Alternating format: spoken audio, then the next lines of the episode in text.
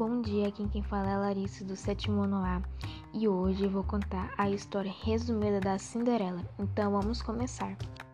Cinderela era filho de um comerciante rico.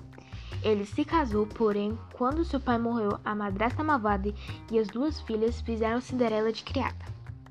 Um dia houve um baile de, e o príncipe convidou todas as moças do reino.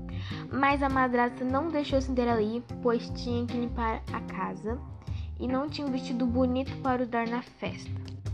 A madrasta e suas duas filhas foram à festa.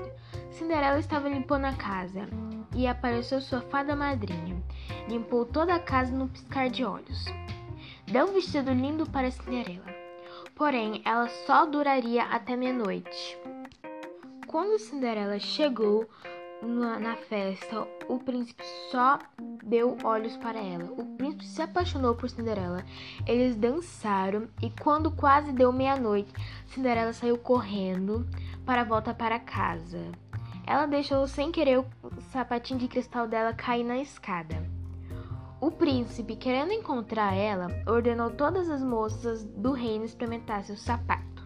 Quando chegou na casa de Cinderela, a irmã mais bela experimentou, não serviu. A irmã mais nova experimentou e não serviu. Quando foi experimentar na Cinderela, serviu o sapato. O jovem príncipe ficou muito feliz.